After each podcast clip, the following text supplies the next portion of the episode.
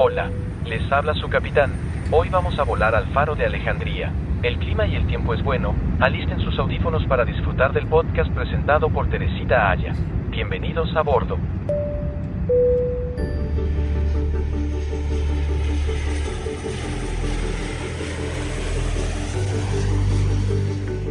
Soy Teresita Aya y los invito a que me acompañen en esta nueva temporada de La historia detrás de la historia.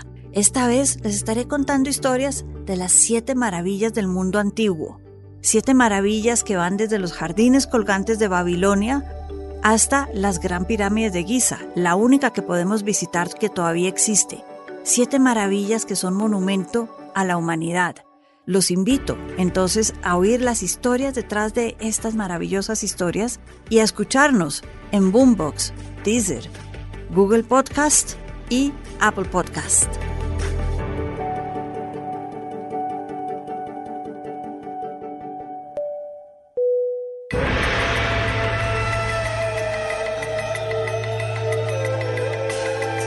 El episodio anterior, El Coloso de Rodas, hablábamos del caos que se generó por toda esta zona del Medio Oriente, por Turquía, por Grecia, por Egipto, por lo que era la antigua Macedonia cuando murió Alejandro el Grande, y sus generales empezaron a repartirse el imperio y pelearon entre ellos todo. Uno de estos fue Ptolomeo, un general de Alejandro que se convirtió en el faraón de Egipto, porque se quedó con Egipto en esta repartición y veíamos que fue a causa de él precisamente que se dio el sitio de Rodas que llegó a la construcción del coloso. Pues en nuestro episodio de hoy de las antiguas maravillas del mundo, vamos a hablar nuevamente de Ptolomeo I de Egipto, pero esta vez no como la causa de una guerra de un sitio, sino como el que se inventó y mandó a construir la maravilla de la cual vamos a hablar en este episodio, y es el faro de Alejandría. Alejandría, ciudad que queda en la costa de Egipto en una pequeña isla. Entonces, el faro de Alejandría. Es más, este fue un ícono en su momento. Y precisamente, como les digo que se construyó en una isla, les cuento, la isla se llamaba Faros. Y por eso el nombre Faro, nombre que se ha adoptado por más de 2000 años para hablar de este tipo de monumentos, de este tipo de construcciones que iluminan la noche para que los barcos no se pierdan. En la isla de Faro, el primero de estos, el Faro de Alejandría. Este fue construido por el arquitecto Stratus, de una ciudad de Turquía, es decir, lo trajeron de Turquía para la construcción y lo trajeron de la misma zona de Caria en donde se había construido antes el mausoleo de Alicarnassus. Es decir, Vemos que el Mediterráneo en esta época era una cuna no solo de problemas de política de desarrollo, sino una cuna de arte, de arquitectura y de grandes monumentos.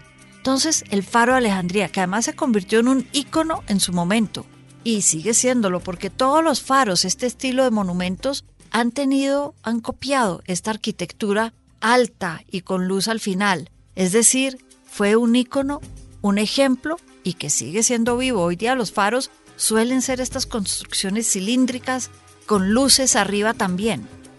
Este de Alejandría medía 110 metros de altura y era, en ese momento, el segundo edificio más alto del mundo conocido.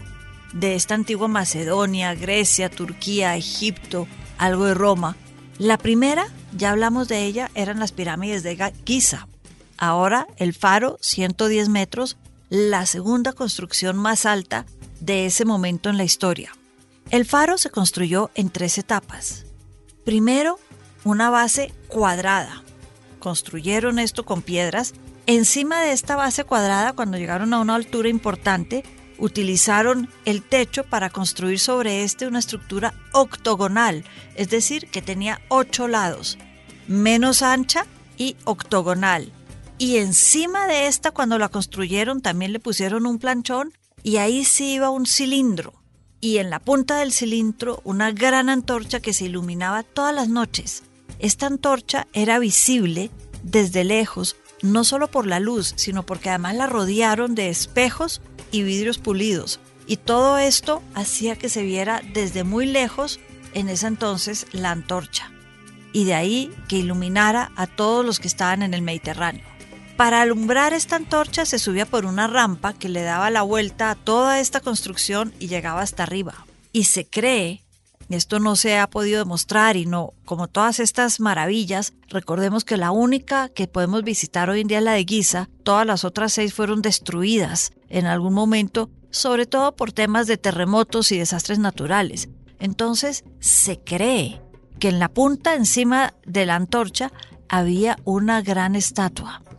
La estatua no se sabe bien si era de Alejandro el Grande o del mismo Ptolomeo I, porque además se dice que si era la de Ptolomeo I lo tenían vestido como el dios Sol, Helios. ¿Por qué? Porque recordemos, los faraones en Egipto eran los hijos del dios Sol, eran casi que parte del Sol en la mitología de ellos. También se habla que pudo haber sido una estatua de Poseidón, el dios griego que representaba los mares, porque recordemos, Ptolomeo era de Macedonia, no era egipcio, era de Macedonia. Es más, Cleopatra, su descendiente, tenía sangre de Macedonia, sangre griega, y dice la leyenda que Cleopatra fue realmente la primera de los faraones de esta dinastía de Ptolomeo que adoptó 100% los valores egipcios y dejó de lado todas las creencias y valores griegos que tenían hasta ese momento. Cuentan también que a Ptolomeo II, el hijo de Ptolomeo, el que mandó a construir el faro, y que fue en realidad quien inauguró el faro, porque Ptolomeo I muere antes de inaugurarlo, le gustaba aprender y estudiar y conocer sobre todas estas diferentes culturas. Y dicen que en algún momento encerró dentro de este faro que habían construido a más de 72 sabios, eruditos que sabían de todo y que conocían las historias que se contaban en la región, entre otras, por ejemplo, las historias de Moisés y del Antiguo Testamento, a que las tradujeran todas de los diferentes idiomas locales, el egipcio, el arameo, el hebreo y el griego y el egipcio, y las escribieran. Entonces empezaron a escribir libros de historia adentro de este gran faro Alejandría, y esto fue lo que daría origen después, gracias nuevamente a Ptolomeo II, a la famosa Biblioteca de Alejandría, donde se iba a guardar el trabajo de todas estas personas que trabajaron en el faro. Y, como les contaba, todo esto cae después las grandes estructuras, en parte por desastres naturales, por guerras. El caso es que el faro se acaba en el siglo IX después de Cristo, cuando el sultán, porque ya estamos hablando de la época de los sultanatos, el sultán Ahmed ibn Toulu lo manda a desmontar lo que quedaba y construye una pequeña mezquita en donde estaba el antiguo faro de Alejandría. Por eso se sabe que la estructura todavía existía hasta esa época. Pero sin embargo ya para el siglo XV, luego de todos los terremotos que derribaron las maravillas de esta zona, ya el sultán de los mamelucos o egipcios, White dice no existe el faro, es más, ahí lo que había eran piedras en el piso y con eso se construyó después el fuerte de Alejandría. Y si bien estamos hablando en toda esta temporada de Antiguas Maravillas del Mundo, les cuento una cosa, el faro de Alejandría no estaba entre las siete originales, aquellas que el poeta griego Antípatro de Sidón escribió que eran los grandes monumentos del mundo. Era las murallas de Babilonia, la séptima, unas murallas construidas a lo largo del río Éufrates, en Babilonia, hoy día Irak, que tenían toda una estructura submarina para que permitir que el río fluyera dentro de las murallas submarinas y también tenía una parte que estaba por encima que era la que se veía y hacía impenetrable la entrada a la ciudad de Babilonia. Pero esa de alguna manera salió de la lista y el faro de Babilonia a partir del siglo IV sobre todo empieza a ser quien reemplaza a esta gran estructura. Se dice que es que no se querían dos maravillas de Babilonia en la misma lista. Recordemos, ya hablamos de los jardines colgantes, entonces sacaron a las murallas y pusieron el faro de Alejandría, que si bien está en Egipto igual que las pirámides, está en una ciudad distinta. Y esto, las piedras entonces siguieron regadas después del siglo IX, como les contaba, se construyó el fuerte, se utilizaron antes para una mezquita, pero todavía faltan todas estas estructuras que hablábamos antes, las estatuas. ¿Qué pasó con todo eso?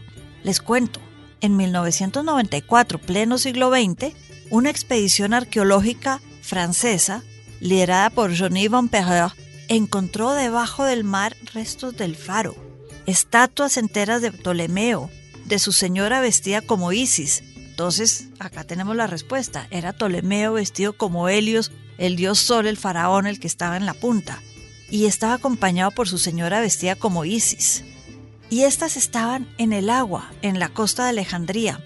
Y a raíz de esto, el gobierno egipcio decidió cancelar los planes que tenía para un gran rompeolas en la zona y creó un museo submarino. Uno puede llegar buceando. No está muy profundo, pero es un museo arqueológico submarino maravilloso de visitar, donde se pueden ver y organizaron abajo del mar las estatuas, las piedras, ánforas y demás elementos que estaban debajo del mar, no solo del faro, sino resultado de los terremotos y que se habían ido cayendo al mar y se puede visitar. Es absolutamente maravilloso visitar un museo de arqueología y de historia submarino.